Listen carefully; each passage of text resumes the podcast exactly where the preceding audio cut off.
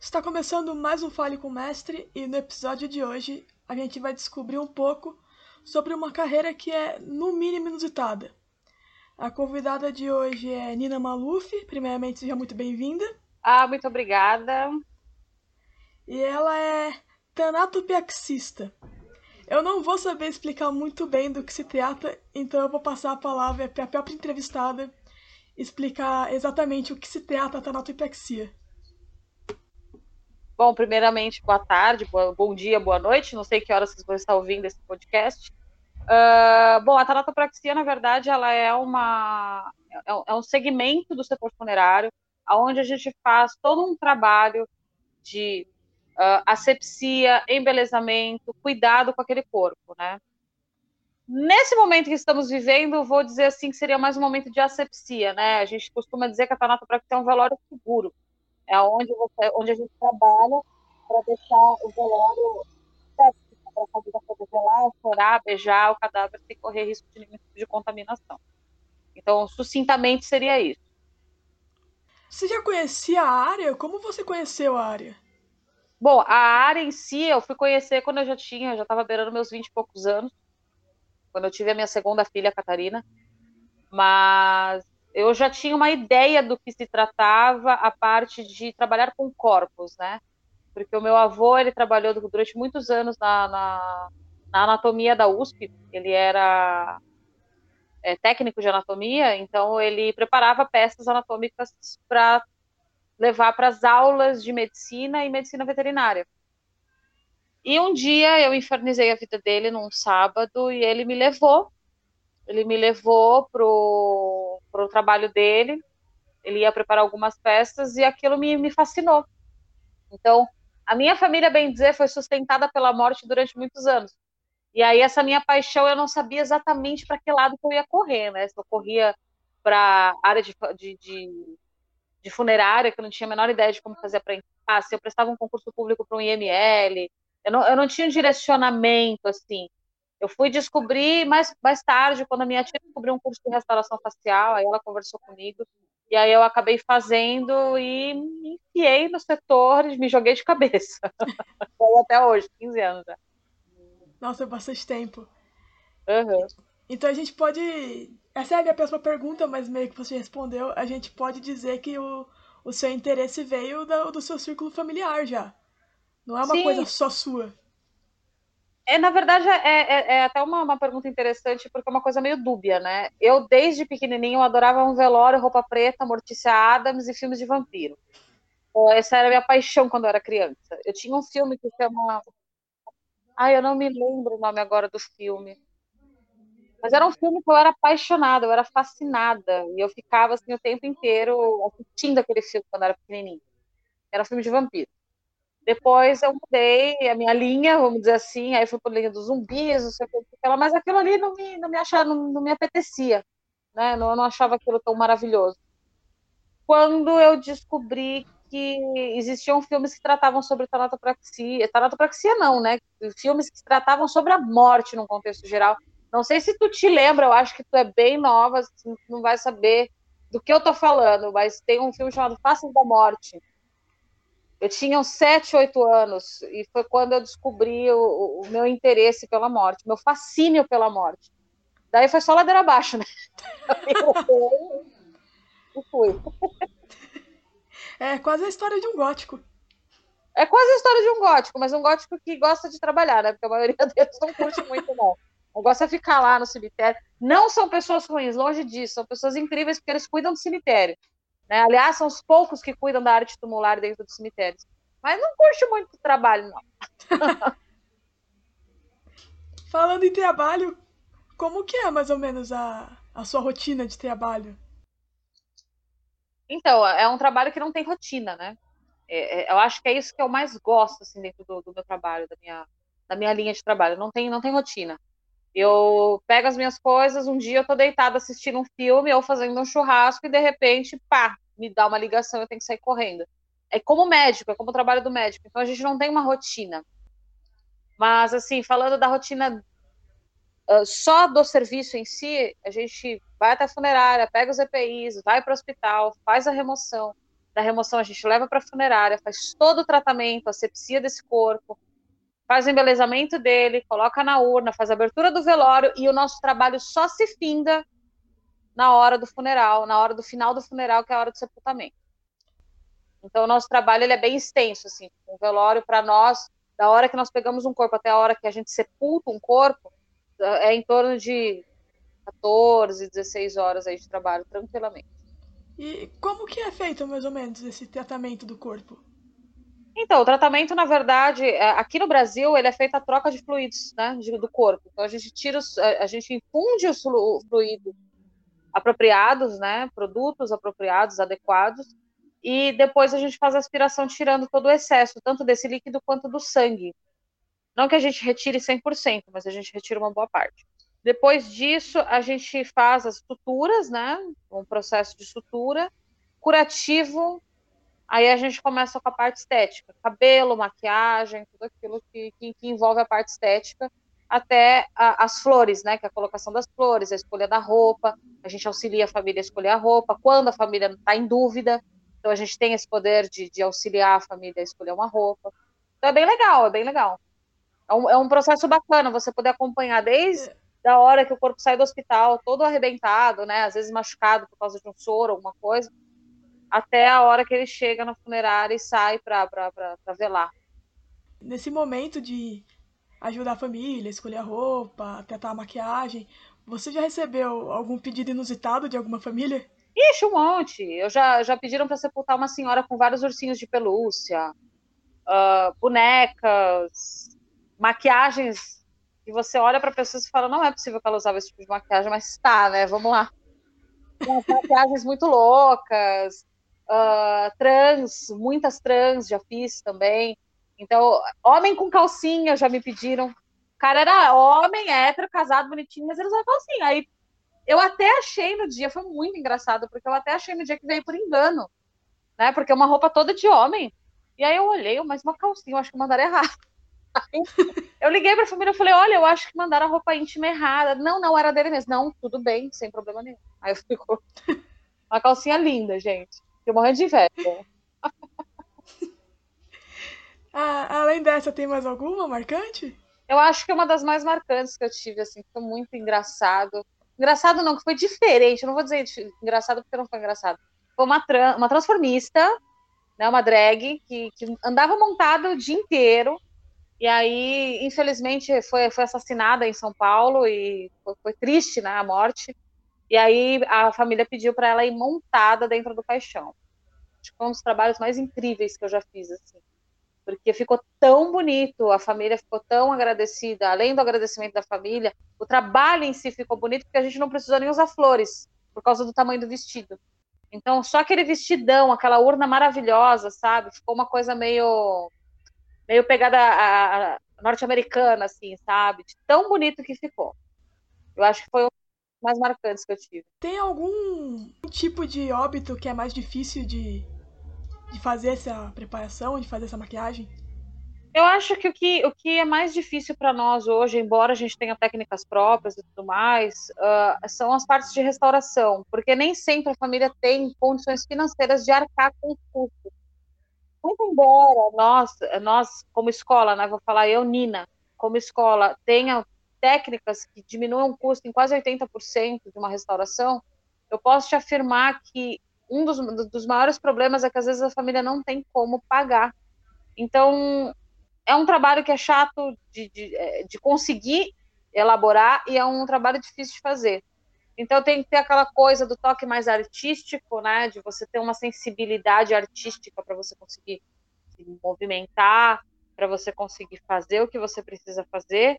E você também tem que ter empatia de entender que às vezes a família não tem condições, mas que seria interessante, pela idade do falecido, pela forma de falecimento, enfim, por N razões, aí você vai julgar, né, aquilo que tu acha que tem que julgar na tua cabeça, uh, de poder fazer esse trabalho. Então, tudo que é reconstrução nunca é muito simples. Entendi. Né, porque a gente está falando de um acidente, de uma morte horrível, uma morte acidental.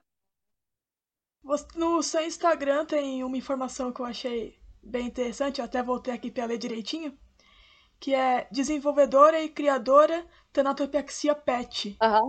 O que seria isso, mais ou menos? A tanatopraxia PET é uma técnica nova, única e exclusiva nossa. Uh, nós fomos os primeiros no mundo a criar a tanatopraxia PET. Eu aproveitei todo o conhecimento do meu avô, né, que ele deixou por escrito, e transformei isso num livro. E esse livro a gente distribui para os nossos alunos, uma apostila, na verdade, né? A gente distribui para os nossos alunos. Então, é a técnica de conservação para animais, mas é uma técnica temporária. Por quê?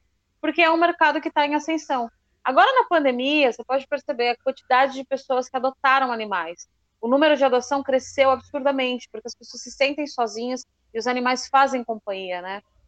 Então, é, a gente entende que é um mercado em expansão constante, é um dos mercados que mais cresceu em 2020, por incrível que pareça. Né? A gente sabe que nós estamos passando por uma crise terrível, mas foi um dos mercados que mais se expandiu em 2020 e as pessoas estão preocupadas com a finitude de seus bichinhos, né?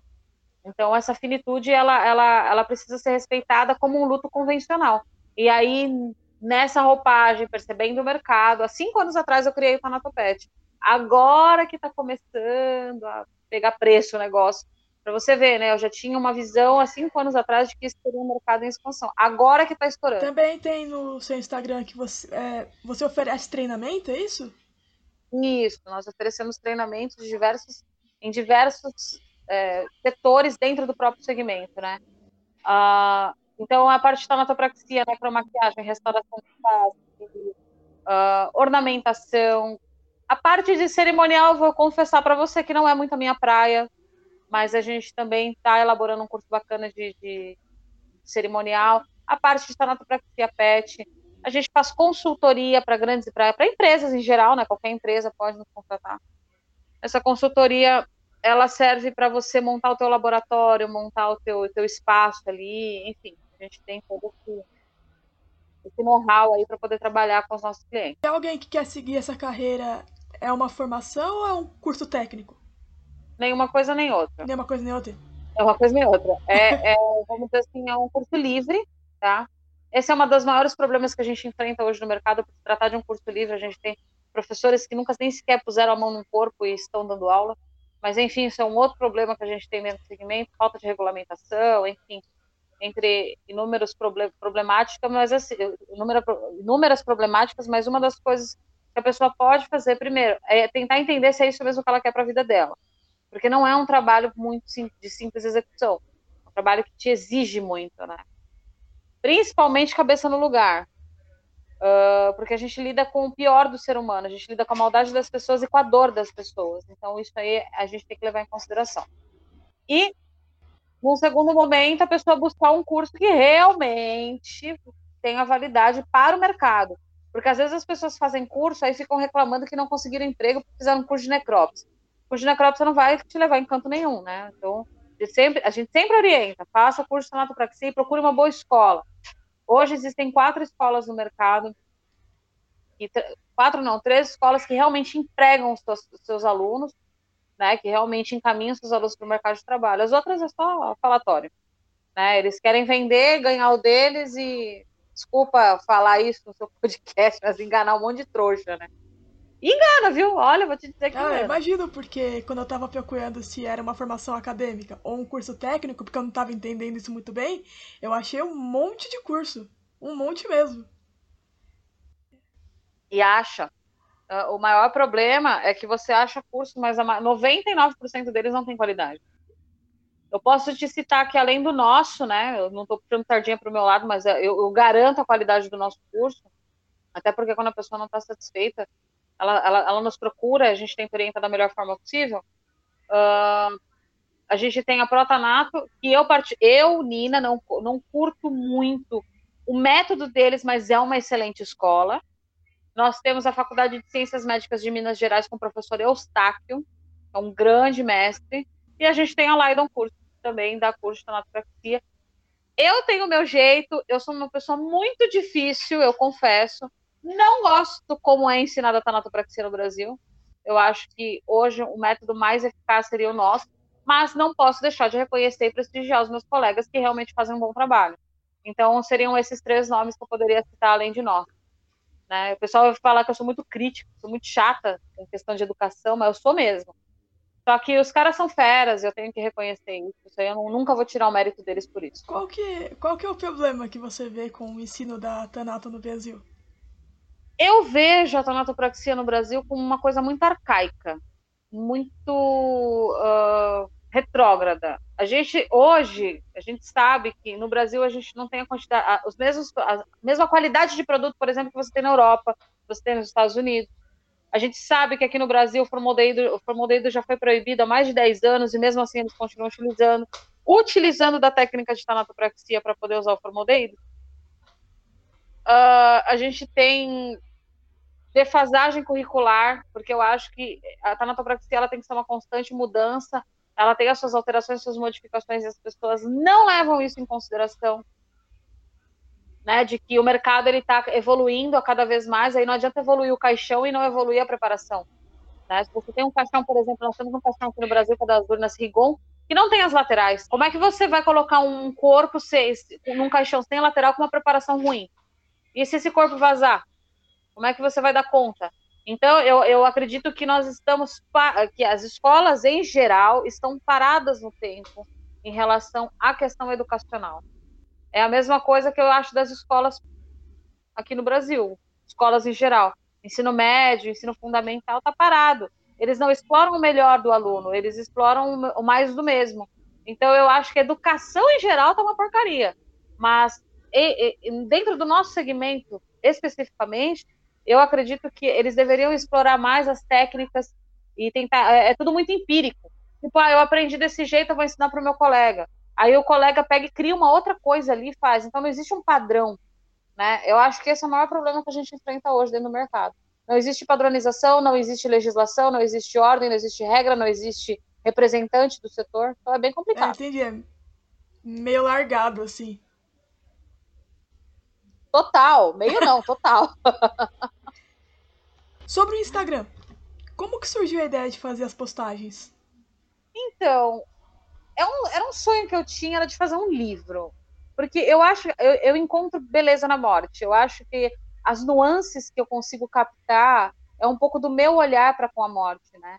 Então você pode perceber que todas as fotos são preto e branco, porque eu acho que o vermelho do sangue choca eu acho que as cores da morte elas são muito chocantes. Então a gente tira esse chocante colocando elas em preto e branco. E a ideia é que para o ano que vem, mais tardar no ano que vem, esse livro ele seja lançado. A gente já está com algumas propostas de algumas editoras.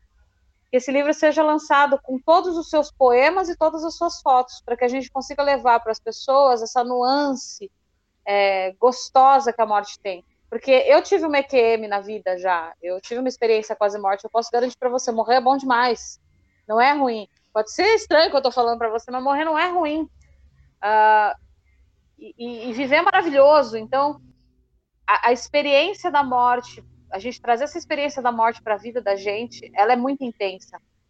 Então, lá no meu Instagram, eu busco mostrar o meu olhar com a morte e mostrar que existe poesia e beleza por trás daquilo. Então, e a minha ideia é transformar esse meu Instagram num livro, um livro de fotos falando sobre morte. É, entendi. Seria bem interessante, porque o Instagram em si já é. Você pode falar da sua experiência de quase morte? Claro, posso sim. Eu fiz uma cirurgia no, em 2019, uma cirurgia estética, é, e tive uma hemorragia, tive um choque covolêmico, fui parar no hospital, Uh, fui parar na UTI, fiquei na UTI internada. Como eu tive uma hemorragia, eu precisei fazer uma. refazer minha cirurgia. Então, eles reabriram meu abdômen, limparam meu abdômen. Então, só que nesse meio tempo, entre eu chegar no hospital, uh, pegar a bolsa de sangue, escambar quatro, eu tive uma parada. E eu morri, eu morri, eu morri por alguns segundos ali, mas para mim foi uma eternidade, porque eu fui para algum lugar que eu não sei te dizer onde era. E eu vi meu avô, porque meu avô já era falecido, né? Já tem 17, 18 anos que meu avô faleceu. E eu vi meu avô, meu avô me pegou pelo braço, me botou. Eu tenho inclusive um vídeo no, no Facebook com a história com detalhes. E ele me pegou pelo braço e me jogou para dentro da sala de cirurgia de novo. E eu me vi de frente, depois eu me vi de cima, depois eu acordei. Eu acordei com UTI. Então foi uma experiência muito, muito marcante para mim. Mas eu vou te dizer assim, o relaxamento que você tem durante essa morte é uma coisa assim extraordinária. É uma coisa inexplicável. Só que o tempo e espaço entre você, os segundos que passam entre a tua morte física e o teu a tua espiritualidade são duas coisas bem distintas. Você segue alguma religião? Eu vou dizer assim que eu sou politeísta, né? Eu sou multireligiosa, porque eu acredito em tudo. Eu acho que todas as religiões elas têm o seu o seu encanto, né? Por exemplo, eu faço meditação hinduísta, eu frequento o candomblé, eu vou na igreja católica quando a coisa aperta, se eu preciso sentar, rezar, botar a cabeça no lugar, eu entro numa igreja quietinha lá. Quando eu já fui em cultos, eu não curto muito os a, a religião, né, dos evangélicos, mas já fui em igreja evangélica, né, para ver um culto lá e me serviu, foi muito bom. Então, assim, eu acredito que todas as religiões elas têm o seu encanto, e mas no fundo, no fundo, todas elas levam a um lugar só que é Deus. Então, eu acho que o mais importante no meio desse bololô todo é você ter fé. É, isso é fundamental. Sem fé, você não, não, não chega a lugar nenhum. Ah, sim. É, eu tô perguntando porque muita gente deve, quando você conta sobre o que você trabalha, deve se perguntar se você não tem medo de trabalhar tão próximo disso. Alguns espíritas devem se perguntar também se você não tem medo disso por causa. Os obsessores, né? Você acredita nisso? Acredito, acredito, porque você sabe que tem corpo que eu chego perto e não consigo trabalhar. É, são corpos que, assim, eu tenho, graças a Deus, a gente tem uma boa equipe de trabalho, mas, assim, eu chego perto de um corpo, tem corpo que não vai, a gente não se bate, e aí eu tenho que passar a bola para algum colega. Olha, não dá, não consigo. Quando for para finalizar, me chama e aí eu faço só a finalização. Mas a parte de preparo mesmo, às vezes eu não consigo fazer. É, então é assim, é muito de, de rolar uma simpatia entre eu e o corpo. E tem corpos que eu me delicio fazendo, sabe? Eu olho e falo, não, esse aqui eu vou fazer, faço questão de fazer, eu quero deixar maravilhoso. Olha, gostei de você, e até bato um papo com o cadáver. Então eu acredito muito nessa coisa da, da energia, né, que, que circunda o nosso o nosso meio ali e acredito muito em na espiritualidade como um todo, né? Eu acho que acredito em vida pós-morte. Agora eu tenho mais do que certeza, né? Depois que eu morri voltei. Mas, assim, eu tenho mais do que certeza, eu acredito em vida pós-morte. Eu, eu acho que o kardecismo, num plano mais lógico, ele é o mais similar com, com a veracidade dos fatos, né? Vamos dizer assim. Eu acho que ele é o mais próximo de uma realidade uh, que a gente possa acreditar mas independente de qualquer coisa, eu não deixo de acreditar em nada. Hum, eu acho que é isso, mas assim, tem, tem. Medo eu não tenho, tá? Vou te ser sincera. Agora, você quer ver eu ter medo de alguma coisa? Medo de barata. Tu me coloca junto com 100 cadáveres no escuro. Eu fico numa boa, mas não me bota dentro de uma sala com uma barata. Juro por Deus. É, eu vou morrer. Eu vou morrer, porque eu tenho pavor de barata. Esse é o meu maior medo. Uau. Você já ouviu alguma história de algo estranho que aconteceu dentro de um necrotério ou do próprio ML? Ou já presenciou alguma coisa do tipo? Ixi, já, já presenciei várias coisas. Por isso que eu te falo que eu acredito muito no plano espiritual. A gente, tinha, a gente tem um rádio tinha, né? Um rádio fantasma lá na funerária. Ele ligava sozinho, desligava, mesmo fora da tomada. Era um troço meio bizarro. Então, dependendo do tipo de, de acontecimento do dia, se a energia estava um pouco mais densa, eu desligava o rádio da tomada, ele ficava ainda uns 40, 50 segundos ali tocando música, mesmo desligado a tomada. Uh, teve uma vez que nós pegamos uma múmia também, colocamos na mesa e aí a gente subiu para jantar e quando a gente desceu com, com os nossos alunos, a, a múmia estava no chão. Uh, então, tem umas coisas assim que, que não tem explicação. Fora os barulhos de madrugada, né? Que eu sempre gostei muito de trabalhar da noite. Então a gente nunca sabe se é real ou se é coisa da nossa cabeça ou se é de fato algum, algum problema dentro da funerária. Ah, até porque o ambiente te direciona a ter esse tipo de coisa na cabeça, né? Sim, com certeza. Você foi a público fazer essa a denunciar os casos de necrofilia. E como que foi isso? Porque pelo que eu li na época que saiu a notícia, não foi muito levado a sério. Então, eu não sei se você lembra que teve o caso da daquela aquele grupo festa no IML, né? Começaram a marcar tal, e eu comecei a ir atrás. Esse é um estudo sobre necrofilia, é um estudo que eu já faço há muitos anos. E eu comecei a pesquisar, dar uma olhada e tal, e a gente descobriu uma correlação entre a pornografia e a necrofilia.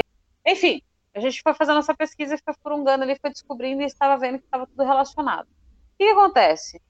Uh, quando eu levei isso a público, não me levaram a sério. Aí, beleza, eu fiquei quieta, né? Eu falei, eu vou ficar na minha, não vou falar mais nada. Aí eu dei uma palestra internacional, pessoal, Argentina, Uh, toda a América Latina estava presente nessa palestra, nós falamos sobre isso. Eu fui criticada por muitos colegas, por outros colegas, eu trouxe uma nova realidade, uma nova perspectiva, eles acharam interessante. Me calei novamente. Depois uh, veio o grupo Festa no IML, e nós começamos a denunciar, denunciar, denunciar. E aí eu fiz um apanhado de todo o material que eu tinha, porque eu estou te falando de material com mais de 5, 6 mil fotos de mulheres mortas, nuas, em posições ginecológicas, em atos sexuais com outras pessoas. Uma coisa meio pesada, né? E mandei isso para o Ministério Público. E eles demoraram a acatar. Quando foi na em novembro, não, em setembro, uma guria do jornal Metrópole entrou em contato comigo e disse: Olha, Nina, Ministério Público acatou sua denúncia. Eu falei, putz, que legal, né? Que bom que acataram. Ela falou, ah, então vamos dar continuidade na tua entrevista, vamos falar sobre. Não, podemos falar, não tem problema nenhum. Só que uh, o setor reagiu muito mal. O segmento funerário reagiu muito mal. Aliás, eles me odeiam porque eu meto a boca em cada coisa que você não faz ideia. E eles começaram a me criticar dizendo que eu estava expondo o setor, que eu estava generalizando o setor, que não era uma verdade.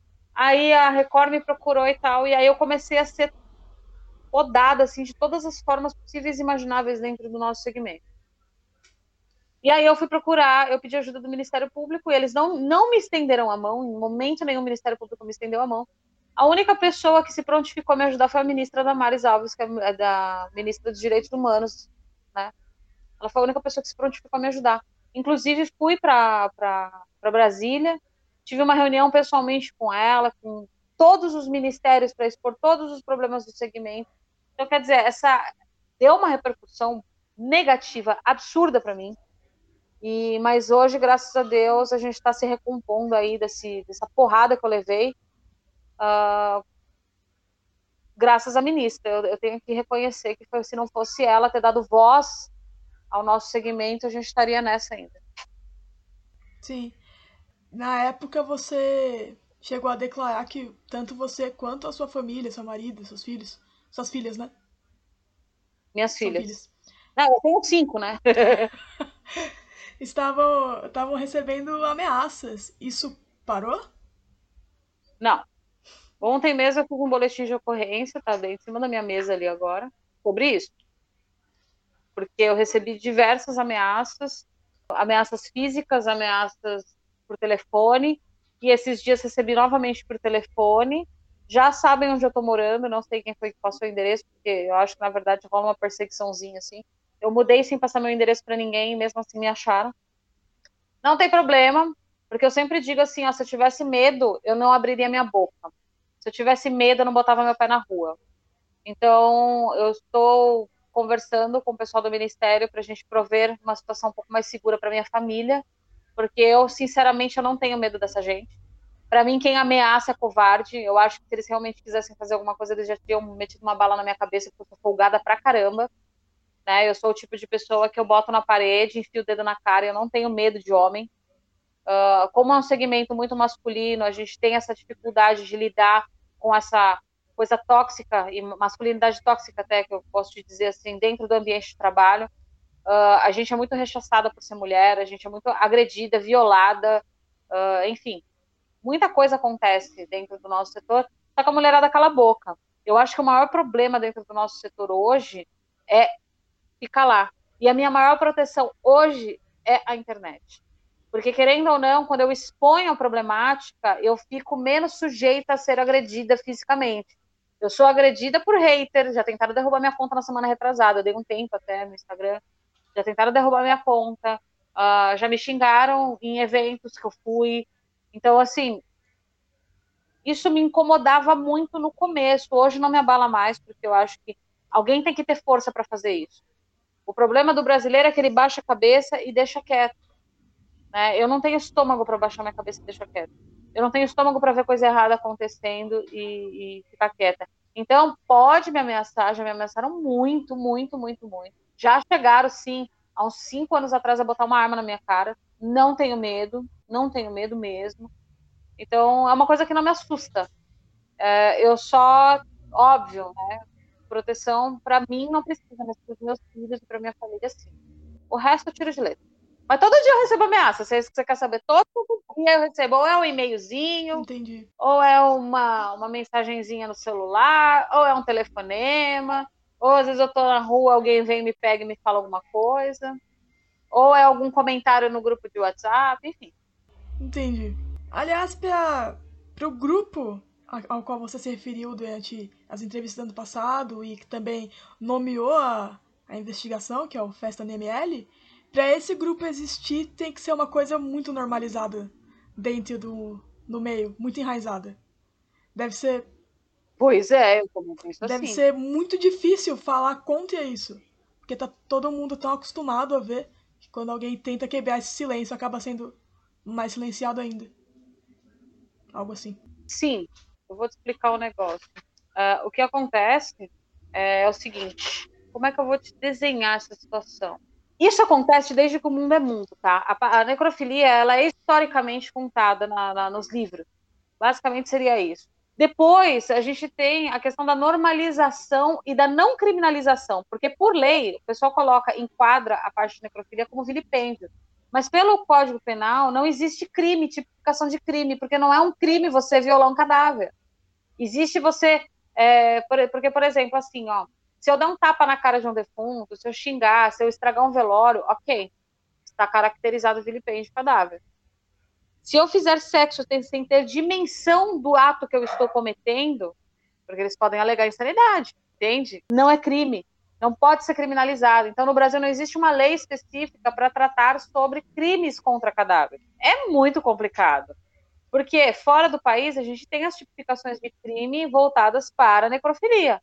Agora, na verdade, o que aqui no Brasil existe, eles enquadram na tipificação de vilipêndio, mas não é vilipêndio, não existe crime tipificado. Né? Porque não existe um crime de estupro contra cadáver. Assim como na época, há muitos anos atrás, não existia o feminicídio. Né? O feminicídio era uma utopia, é, é, era homicídio e ponto acabou. Aí, tipo, o crime contra a mulher, o homicídio contra a mulher por gênero, demorou, demorou para aparecer. Você acredita que ainda vai aparecer algo que criminalize a necrofilia? A ideia é que sim. Acha que ainda demora muito, que é utópico, pensar sobre isso? Não, não é utópico mais não. Com essa reunião que nós tivemos junto com o Ministério da Mulher e Direitos Humanos, a gente teve uma boa resposta com os outros ministérios, porque dentro daquela reunião, foi uma reunião extremamente importante e histórica, porque desde 1930 não se fala sobre as leis que regem o segmento funerário. Então, as nossas leis são de 1930, por aí. Nenhum presidente nunca falou sobre, nenhum ministério nunca falou sobre, né?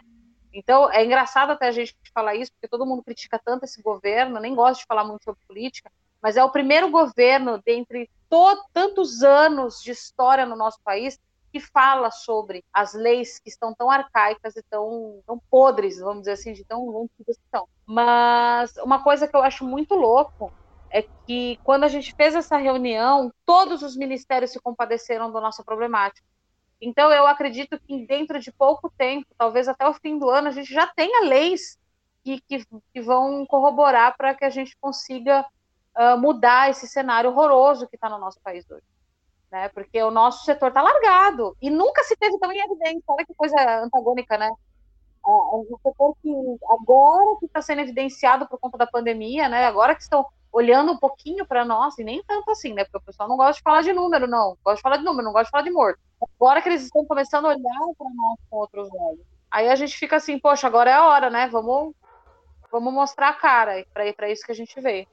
E estamos seguindo em frente, vamos ver. Eu acho que a, a luta ela é original, ela é válida e ela precisa ser, ser, ser colocada para fora. Ela tem que ter, a gente tem que falar sobre isso. Mas eu acredito que pouquíssimo tempo a gente já tem a luta mudando, ou no mínimo projetos PLs, né, que criminalizem que valorizem o nosso segmento, que façam a regulamentação do nosso setor. Né? Inclusive, a gente já está em contato com o Ministério da Educação para isso. No que o Ministério da Educação pode ajudar com isso? Com a questão da criminalização, no caso? Não, na questão da criminalização em nada. Ah, tá. Mas o Ministério da Educação ele pode ajudar a gente com a questão da, da regulamentação educacional. Ah, Se regulamenta a educação, automaticamente a gente vai ter leis um pouco mais rígidas em relação à criminalização de certas situações. Então é uma coisa puxada da outra. Se todos os ministérios se juntam e fazem um trabalho em prol do nosso setor, automaticamente a gente vai ter uma, uma resposta muito mais positiva, né? É um trabalho em conjunto, né? Não tem como, ninguém vive sozinho nesse planeta. Ah, entendi. Falando nisso, já que você citou a pandemia e eu não tinha perguntado sobre isso até agora, como tem sido ter avaliado uhum. durante esse período muito louco? Então, a gente não está trabalhando, bem dizer, né? A gente não está bem trabalhando.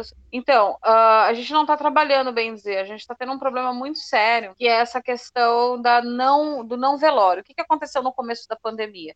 Ninguém sabia que vírus que era, como funcionava, como pegava. Inclusive, eu peguei de cadáver, tenho certeza absoluta que eu peguei de cadáver, porque a gente testou positivo, eu e o Vini na época, então a gente tem, a gente tem que entender que a, a, preparação de corpos não poderia acontecer, porque isso, tanto na Europa quanto na, na Ásia, todos os países ali estavam proibindo a preparação. Era para lacrar e sepultar ou cremar. Aí aqui no Brasil, sempre tem um imbecil, né? Um ou outro imbecil que quer preparar para poder não perder dinheiro. Tendo que a família tem que se despedir. Tá, mas 16 protocolos internacionais dizendo não e só um imbecil falando sim, tem alguma coisa errada. E eu comecei a bater de frente com esses caras. Daí, muito bati de frente, mandei os protocolos para o Ministério da Saúde, fiz um escarcel na internet, escândalo, escândalo. Consegui fazer com que a, a, a, houvesse a proibição da, da preparação do corpo. Me odiaram a morte, né? Mas olha a minha cara de preocupada. Não estou nem ligando para isso. Nós conseguimos a proibição da preparação. Então, a gente, bem dizendo, nós estamos trabalhando. A gente pega esses corpos, coloca numa caixa, né, num caixão e sepulta. As famílias não estão tendo direito de despedida. É triste? É, mas é infelizmente necessário. Vai fazer o quê? Realmente. Isso pode acabar precarizando ainda mais o setor? Não, não acho. Não acho, não acredito, não. Eu acredito que a gente possa. Na verdade, a gente pode transformar eu acho que tudo isso é, é, um, é, um, é um momento de transformação para o nosso segmento. Sabe aquela história do ou vai ou racha? A hora é agora. Ou a gente faz a regulamentação e mostra para as pessoas que, para a sociedade, que nós somos importantes, porque se o sistema funerário para, consegue imaginar a dimensão dos problemas que nós vamos ter? São problemas assustadores, né? Então, a gente precisa mostrar para a sociedade a importância do nosso trabalho, que nós não estamos aqui para tirar dinheiro de ninguém, que a gente está aqui para ajudar, que nós somos o ombro amigo na hora mais difícil, né? E que a gente tem condições de, de mudar todo essa, esse cenário. Agora é a hora. Então a gente tem que aproveitar essa evidência, mas não acredito que, que haja uma, uma piora assim, significativa dentro do nosso setor. Não. Pelo contrário, eu acho que agora é um momento interessante para a gente fazer diferente. Né? Fazer diferente do que tem sido feito nos últimos, sei lá, 50 anos. eu acho que faz sentido, faz sentido. Porque, em geral, uhum. as pessoas não, não buscam conhecer muito sobre a área. Eu mesma só fui conhecer a área por causa da entrevista da menina do Meteópolis, que foi a que eu li. Exato a primeira que eu li, depois eu fui lendo outras, até que eu cheguei no seu Instagram. Então eu acho que as pessoas só param para pensar sobre esse setor quando tem um, um, velório. Quando tem um velório na família. Ninguém pensa nisso antes. Eu tenho, eu tenho uma, uma frase que eu uso muito com os meus clientes, meus alunos. Falar de morte é falar de vida. Quando a gente fala da morte, do morrer, a gente está falando sobre histórias. Está falando sobre memórias. Então, isso aí tem que ser respeitado. E eu acho tão lindo a gente poder falar de morte tem um filme que chama, eu acho que você já deve ter assistido, que inclusive é um clássico da literatura brasileira, que chama Memórias Póstumas de Brás Cubas. Que Brás Cubas está morto e ele que conta a história dele. Eu, eu acho aquilo é uma das histórias mais lindas que eu já ouvi. Né? Isso, inclusive, foi, foi uma das minhas. Como é que eu vou te dizer? Uma, um dos temas assim que, que me encantou durante o, o ensino médio. Porque obrigatoriamente foi leitura obrigatória na escola. E foi um dos livros que eu mais gostei de ler. Então, assim, a gente tem que tratar da morte de uma. E foi, eu lembro, quando Machado de Assis escreveu esse livro, ele, ele foi muito criticado. Foi um dos livros que foi mais alvo de crítica, porque ele estava tratando de um assunto que ninguém quer falar sobre, que é a morte. E a gente tem um, um outro viés nessa história toda, que é um contexto muito bizarro, que é as pessoas falando sobre gore, né? Para quem não sabe o que é gore, são aqueles vídeos de violência extrema, violência explícita extrema. Quer dizer, a pessoa olha aquilo, mas ela não quer sentar numa mesa de jantar e bater um papo com a família dela para dizer para a família dela o que ela quer quando ela morrer. Sabe? É, é, uma, é uma coisa meio meio bizarra, porque quer dizer, ao passo que eu olho uma pessoa sendo assassinada e executada, e eu acho aquilo o máximo, porque tem gente que acha isso o máximo. Eu não consigo sentar com os meus pais para falar sobre a escolha deles para quando eles forem embora desse mundo. Então a gente tem um contexto perigoso, diria, complexo, porque a gente está tratando de pessoas que estão sofrendo, que são as pessoas que ficam, e a gente está tratando de quem foi. E essa pessoa ela tem uma memória que tem que ser respeitada, e essa memória ela precisa ser, além de preservada, ela precisa ser seguida. Né? Então, tipo assim, a minha, meu, meu desejo, já falei para os meus filhos, sempre falo sobre isso com eles quando eu morrer, eu quero ser cremada. Não inventa de me sepultar, porque sepultamento tem barata, tem pavor de barata, não quero barata não em mim. Por favor, me cremem. Então, meus filhos sabem que eles têm que me cremar. Eu já tenho, inclusive, até a roupinha que eu vou quando eu morrer. Né? Não sei se vai caber em mim, se eu vou estar velhinha, não tenho ideia. Mas eu já tenho um modelito pronto aqui, vou linda, bem bela de festa não quero nem saber, sabe? Então, eu fico me perguntando, sabe, por que que as pessoas estão tão é, é, tudo tão errado, é tudo tão antagônico. Por que, que as pessoas se voltam tanto para a desgraça dos outros ao invés de olhar para uma situação que é oriunda da nossa vida, que é a morte, e tentar olhar para ela com bons olhos, né? Eu me questiono muito sobre isso. Bom, eu vou fazer aquela pergunta que eu acho que vai ser a última. Você falou sobre a morte ser uma questão que acompanha a vida. Você tem ó, alguma coisa, alguma filosofia sobre luto, para lidar com luto? Eu tenho assim, ó, eu tenho comigo que, como eu te disse, né, a gente precisa olhar para as nuances positivas da morte, porque existem. Às vezes a pessoa estava moribunda e eu acho que você ficar acamado não, nunca é legal. Então eu acredito que a gente tem que olhar as nuances positivas da morte. Eu tenho comigo que falar de morte é falar de vida, e uma outra coisa que eu sempre, sempre, sempre digo, que o corpo é meu objeto de trabalho. Então, para eu poder lidar com a morte de uma forma muito mais profissional e mais tranquila, é eu ver aquele corpo como um objeto de trabalho que deve ser amado e respeitado naquele momento em que eu estou manipulando ele. Mas que em momento algum eu devo me envolver emocionalmente com essa situação. Então, isso é uma coisa que tira um pouco o peso do nosso trabalho né? As nossas brincadeiras em, em torno de uma mesa de tanatopraxia nunca ultrapassam o desrespeito, pelo contrário, são muito respeitosas, embora a gente dê risada, brinque. Eu adoro dançar quando eu estou trabalhando, cantar quando eu estou trabalhando. Eu sou muito feliz com aquilo que eu faço e, é, e eu transmito isso no, final, no resultado final do meu trabalho. Então, levar a sério não significa não brincar, não sorrir. Tá? Eu, eu nunca, você nunca vai me ver tirando sarro, mas você sempre vai me ver brincando. Então, eu tenho isso como uma premissa básica para o nosso trabalho. E eu acho que a minha filosofia de vida é: a vida é curta, cara, vamos curtir. curta a vida porque a vida é curta. a frase seria essa. A gente vai ficando por aqui, né, nesse episódio. Eu agradeço sua presença por ter tido disponibilidade de conversar comigo. Infelizmente, o, o meu parceiro, que é o Gabriel, que às vezes guiava aqui junto, não pôde participar hoje.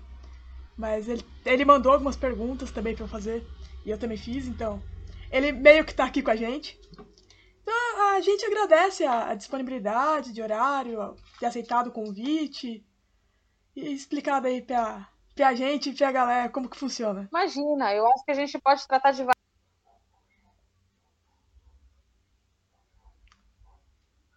várias temáticas. Sim, eu me convido a voltar para conversar passa com você sobre fala outros o arroba do seu Instagram para o pessoal que estiver interessado em conferir as fotos que a gente estava falando.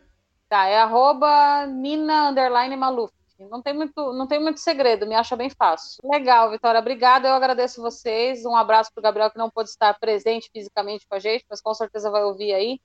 E sempre que vocês precisarem, quiserem informação ou tiver alguma novidade, assim, Uau, muito legal, eu vou passar para vocês e aí vocês fiquem de antenadinhos lá no nosso Instagram, Nina Maluf, e aí pode entrar em contato comigo que a gente pode fazer outras temáticas sobre o assunto, porque tem assunto. Nosso Facebook é o Tanatology de Capacitação Profissional e o Instagram é Nina Maluf, é mais fácil de me achar. Olá, ouvinte da Rádio Marca Brasil. Eu sou a Vitória Nogueira, apresentadora do programa Fale com o Mestre. Se você gosta do nosso trabalho e tem condições de nos ajudar nesse projeto, nos apoie. Acesse nosso Instagram e descubra como você, com apenas R$ reais, pode nos fortalecer pelo site Apoia-se.